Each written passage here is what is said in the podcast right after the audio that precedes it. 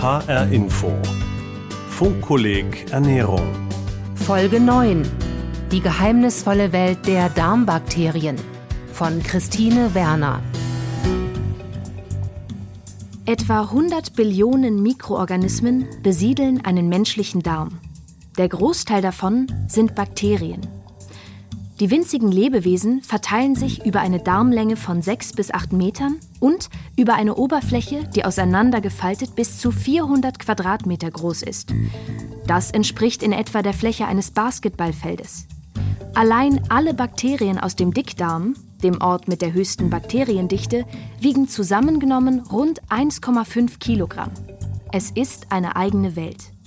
Und diese Welt, das sogenannte Darmmikrobiom, hat einen Einfluss auf uns. Spannend an dem Mikrobiom ist, dass es mit vielen Erkrankungen zu tun hat, aber auch mit Erhalt der Gesundheit und sozusagen eine neue Stellgröße in unserem Körper ist, die mitentscheidet, ob jemand gesund oder krank ist. Professor Stefan Bischoff, Leiter des Instituts für Ernährungsmedizin an der Universität Hohenheim.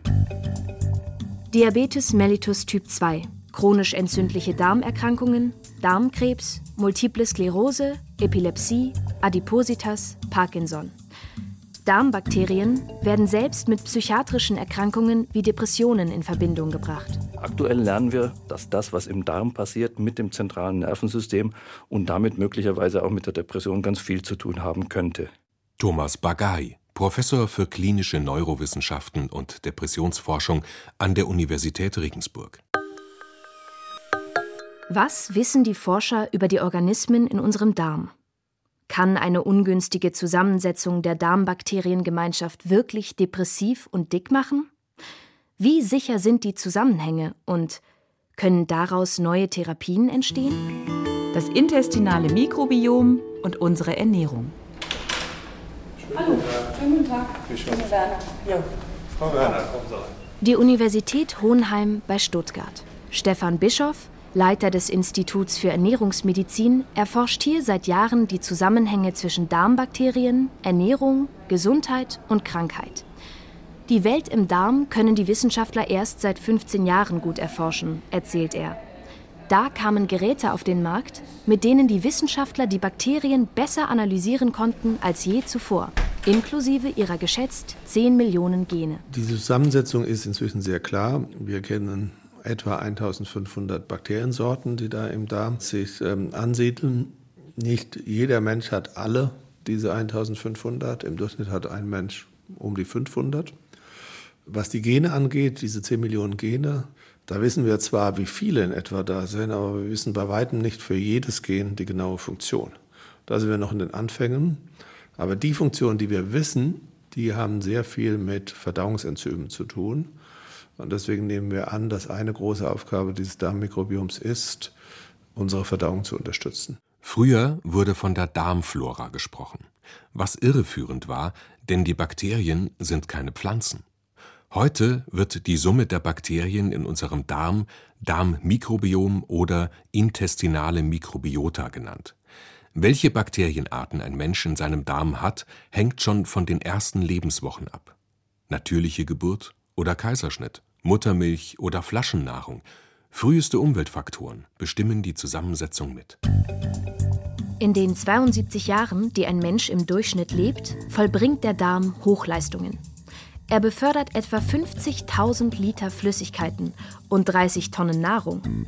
Die Bakterien helfen uns, Nahrung zu verdauen. Aber die Ernährung hat auch Einfluss auf die Zusammensetzung der Bakteriengemeinschaft. Denn ganz bestimmte Bakterien bauen ganz bestimmte Nahrungsstoffe ab. Je nachdem, was wir essen, bekommt eine Art viel Futter und vermehrt sich, andere werden verdrängt. Die Zusammensetzung des Darmmikrobioms verändert sich dadurch, sagt Stefan Bischoff. Wie vielfältig ein Mikrobiom ist, hängt ganz entscheidend davon ab, wie vielfältig die Ernährung ist. Wenn Sie eine nicht einseitige, bunte Ernährung haben, dann haben Sie auch gute Chancen, ein Mikrobiom mit äh, großen Vielfältigkeiten zu haben. Und in der Tat wird hohe Vielfältigkeit als was Positives angesehen. Ein vielfältiges Mikrobiom kann Störungen aller Art besser ausgleichen und unterschiedliche Erreger in Schach halten. Die Wissenschaftler haben herausgefunden, dass das Mikrobiom von kranken Menschen verändert ist. Manche Bakterien sind fast verschwunden, andere haben sich übermäßig vermehrt. Stefan Bischoff erforscht vor allem den Zusammenhang zwischen den Bakterien und Fettleibigkeit, der Adipositas. Er hat auch bei übergewichtigen Menschen solche Veränderungen des Darmmikrobioms entdeckt. Sie hängen mit einer fettreichen Ernährung zusammen, der sogenannten Western-Style-Diät. Durch diesen westlichen Ernährungsstil mit viel tierischem Fett, Zucker und anderen Kohlenhydraten vermehren sich solche Bakterien, die viele Kalorien aus der Nahrung ziehen und an den Körper weitergeben. In Hungerszeiten war das von Vorteil. Heute, mit einem ständigen Nahrungsangebot und wenig Bewegung, nimmt der Körper dadurch mehr Energie auf, als er verbraucht und speichert diese als Fett. Das heißt, wenn wir Western Style Diet betreiben, dann haben wir früher oder später ein Western Mikrobiom. Und dieses Western Mikrobiom hat verschiedene Nachteile gegenüber dem normalen Mikrobiom. Beispielsweise dahingehend, dass noch mehr Energie aufgenommen wird, dass die Darmbarriere geschädigt wird, dass so eine Low-Level-Entzündung entsteht, die dann auch begünstigt, dass Folgeerkrankungen sich entwickeln, wie beispielsweise die Insulinresistenz und der Diabetes. Also es wird Stück für Stück, das dauert eine Weile, eine ganze Kettenreaktion an Folgegeschichten induziert, die uns schlussendlich krank machen. Bei Patienten mit Adipositas und Diabetes mellitus Typ 2 waren Akkermansia mucinifila Bakterien verringert, die unter anderem die Schleimhaut der Darmbarriere mit aufbauen. Weniger Akkermansia Bakterien bedeutet weniger Schleimhaut. Die Darmbarriere wird durchlässiger. Ungünstige Bakterien und schädliche Stoffe gelangen dadurch einfacher in den Blutkreislauf. Der Körper reagiert mit niedrigschwelligen Entzündungen und Folgeerkrankungen. Woher aber wissen die Forscher, dass ein verändertes Mikrobiom bei Adipositas an der Gewichtszunahme beteiligt ist? Die Wissenschaftler haben den Einfluss des Mikrobioms an speziell gezüchteten Labormäusen untersucht, die ohne Mikrobiom aufgewachsen waren.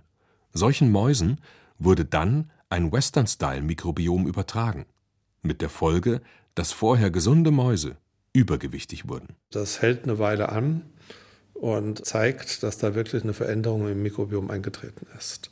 Die gute Nachricht ist, das ist reversibel. Also man kann das auch wieder normalisieren.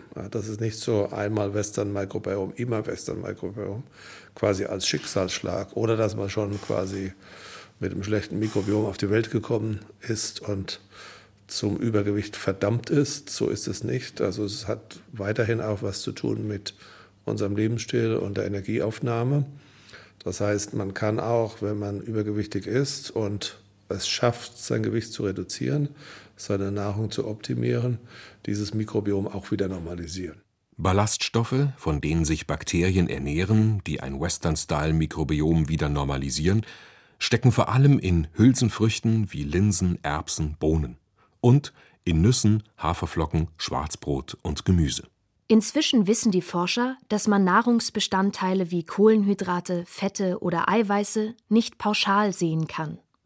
Es gibt zum Beispiel unterschiedliche Kohlenhydrate, die das Mikrobiom unterschiedlich beeinflussen, sagt Ernährungsmediziner Stefan Bischoff. Bei den Kohlenhydraten gibt es in Anführungsstrichen gute Kohlenhydrate, das sind meistens die komplexen Kohlenhydrate, auch Ballaststoffe genannt. Und es gibt die weniger günstigen, das sind vor allem die Zucker, die in großer Menge konsumiert das Mikrobiom sehr deutlich verändern. Und bei den Fetten ist es genauso. Da haben wir auch Fette, die eher proinflammatorisch, sprich die Entzündung befördernd sind. Das sind die gesättigten Fettsäuren. Und es gibt andere Fette, die günstiger sind. Die einfach und mehrfach ungesättigten Fettsäuren, wie beispielsweise das Olivenöl. Bei den Eiweißen haben solche aus Milchprodukten eine hohe biologische Wertigkeit. Sie stecken voller Aminosäuren, die unser Körper für den Stoffwechsel braucht. Die Nahrungsbestandteile verändern also unser Darmmikrobiom. Und ein weniger vielfältiges Mikrobiom kann Krankheiten befördern. Das intestinale Mikrobiom und das Immunsystem. Durch eine fettreiche Ernährung können sich Bakterien vermehren, die Entzündungsprozesse fördern, sogenannte inflammatorische Prozesse.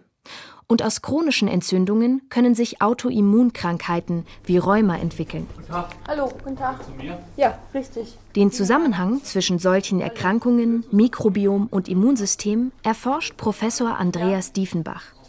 Er ist Rheumaspezialist und Direktor des Instituts für Mikrobiologie und Infektionsimmunologie an der Charité in Berlin.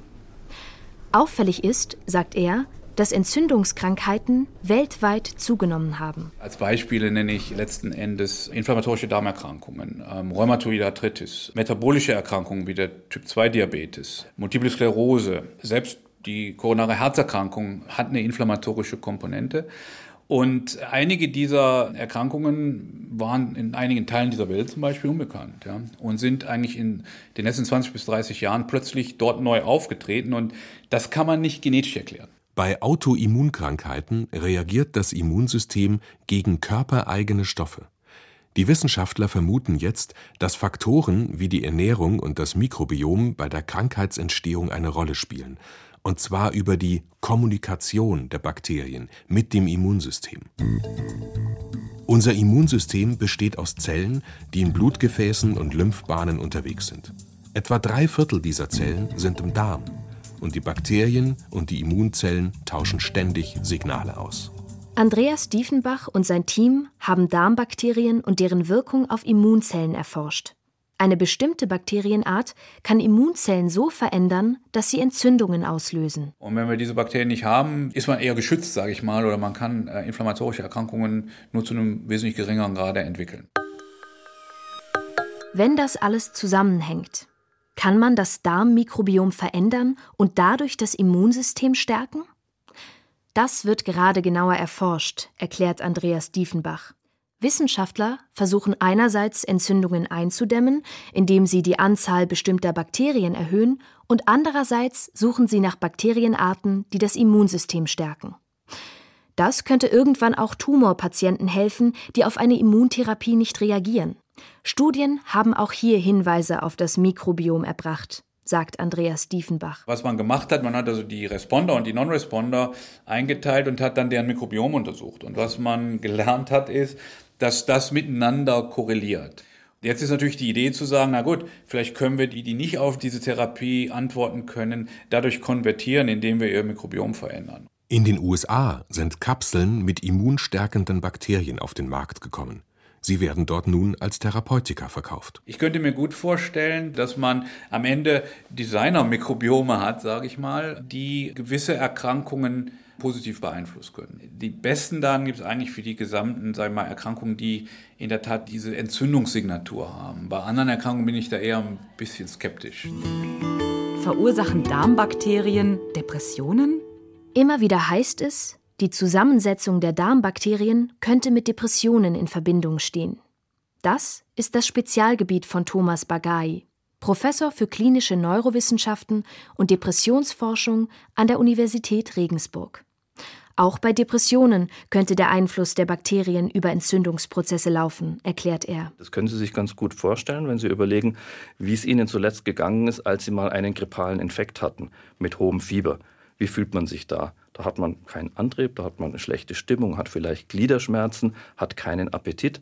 Das sind alles Symptome, die Sie bei depressiven Menschen auch finden können. Daher wurde schon lange vermutet, dass Entzündungen oder eine Reaktion des Immunsystems auf Entzündungsprozesse auch bei Depressionen eine Rolle spielen könnten. Jahre später hat man das im Labor gut nachweisen können und das ist im Moment eine gut bestätigte Hypothese, dass eben Entzündungsprozesse Depressionen begünstigen und dass Depression im Prinzip auch eine chronisch entzündliche Erkrankung ist. Und das, was im Darm abspielt, das kann auch wiederum auf Entzündungsmechanismen und auf solche Mechanismen im zentralen Nervensystem wiederum einwirken. Der Darm steht auch über das Nervensystem mit dem Hirn in Verbindung. 400 bis 600 Millionen Nervenzellen durchziehen die Darmwand und dieses Nervennetzwerk verfügt über sämtliche Botenstoffe, die auch im Gehirn vorhanden sind. Man nennt es deshalb auch Bauchhirn.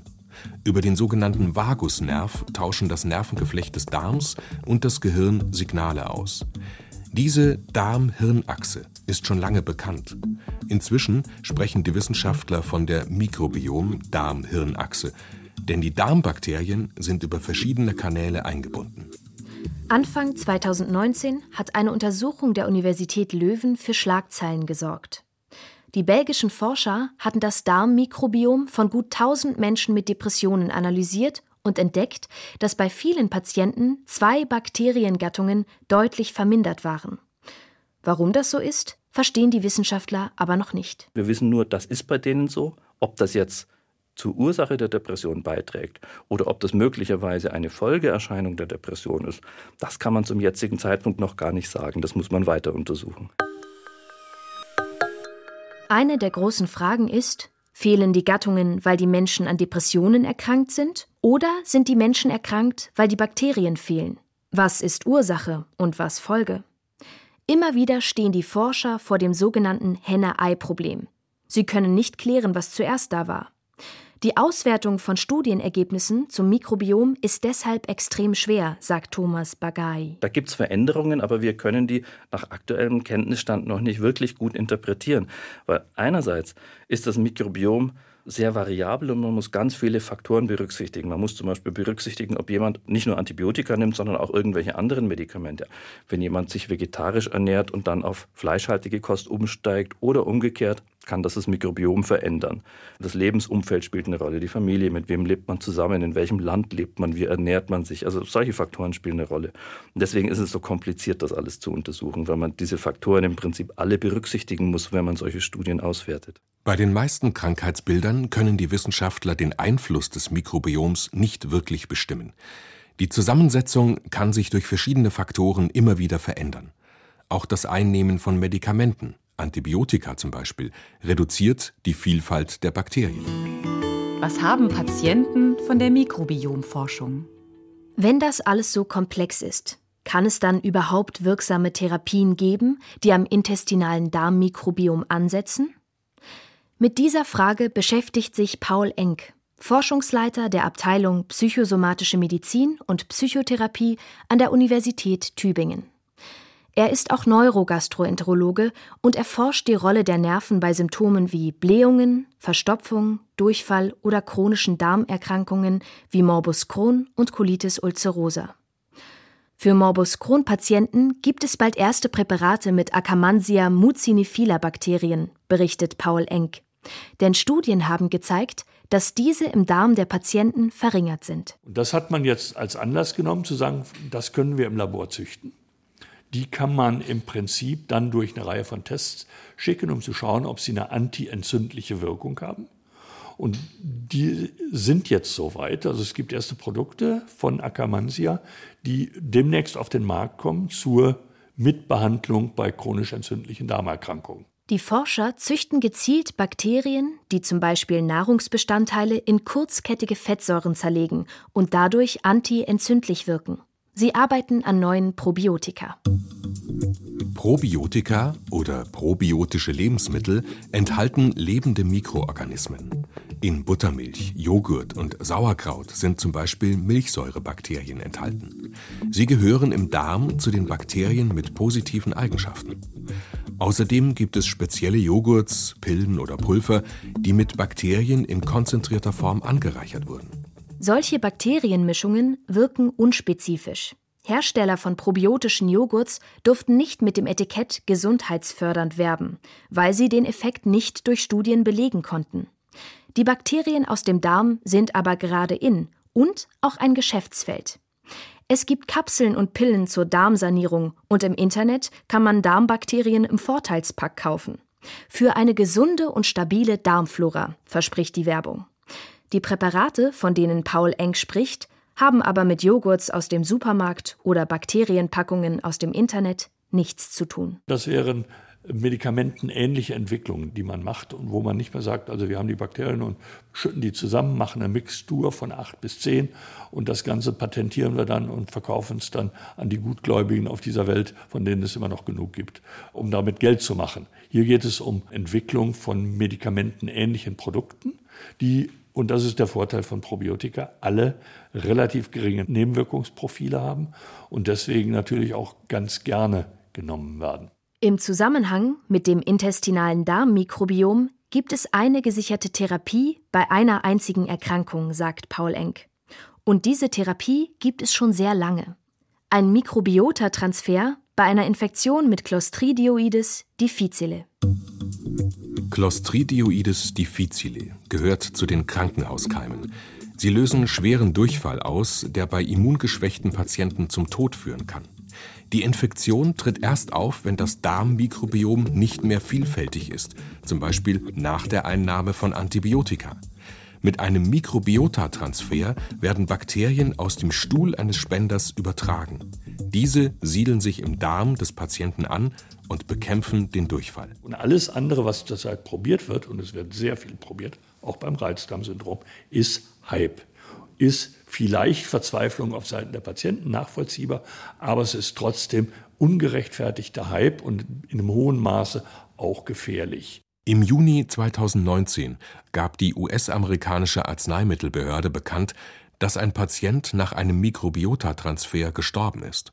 Bei ihm wurden Keime mitübertragen, die zu einer lebensgefährlichen Infektion führten. Bei praktischen Anwendungen und Therapien, die am Darmmikrobiom ansetzen, stehen die Wissenschaftler also ganz am Anfang.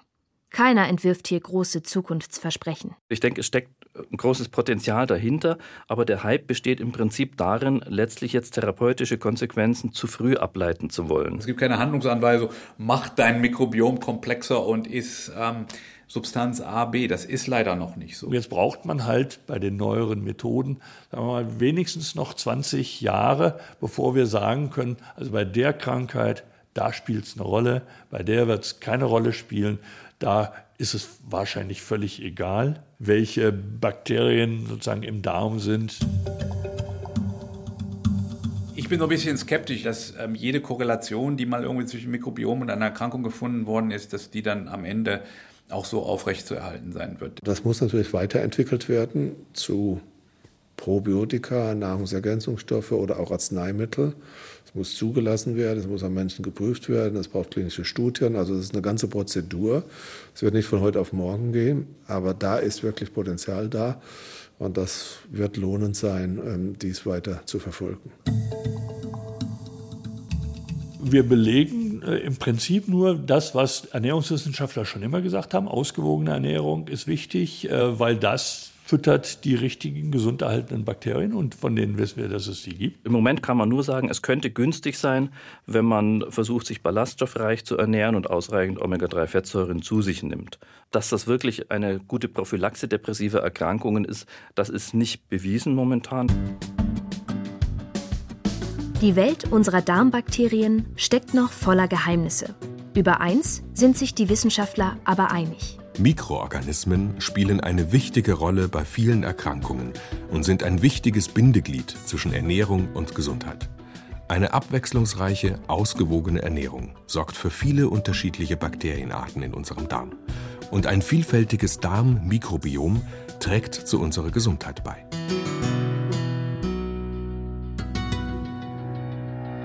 Die geheimnisvolle Welt der Darmbakterien. Folge 9 des HR Infofunkkollegs Ernährung.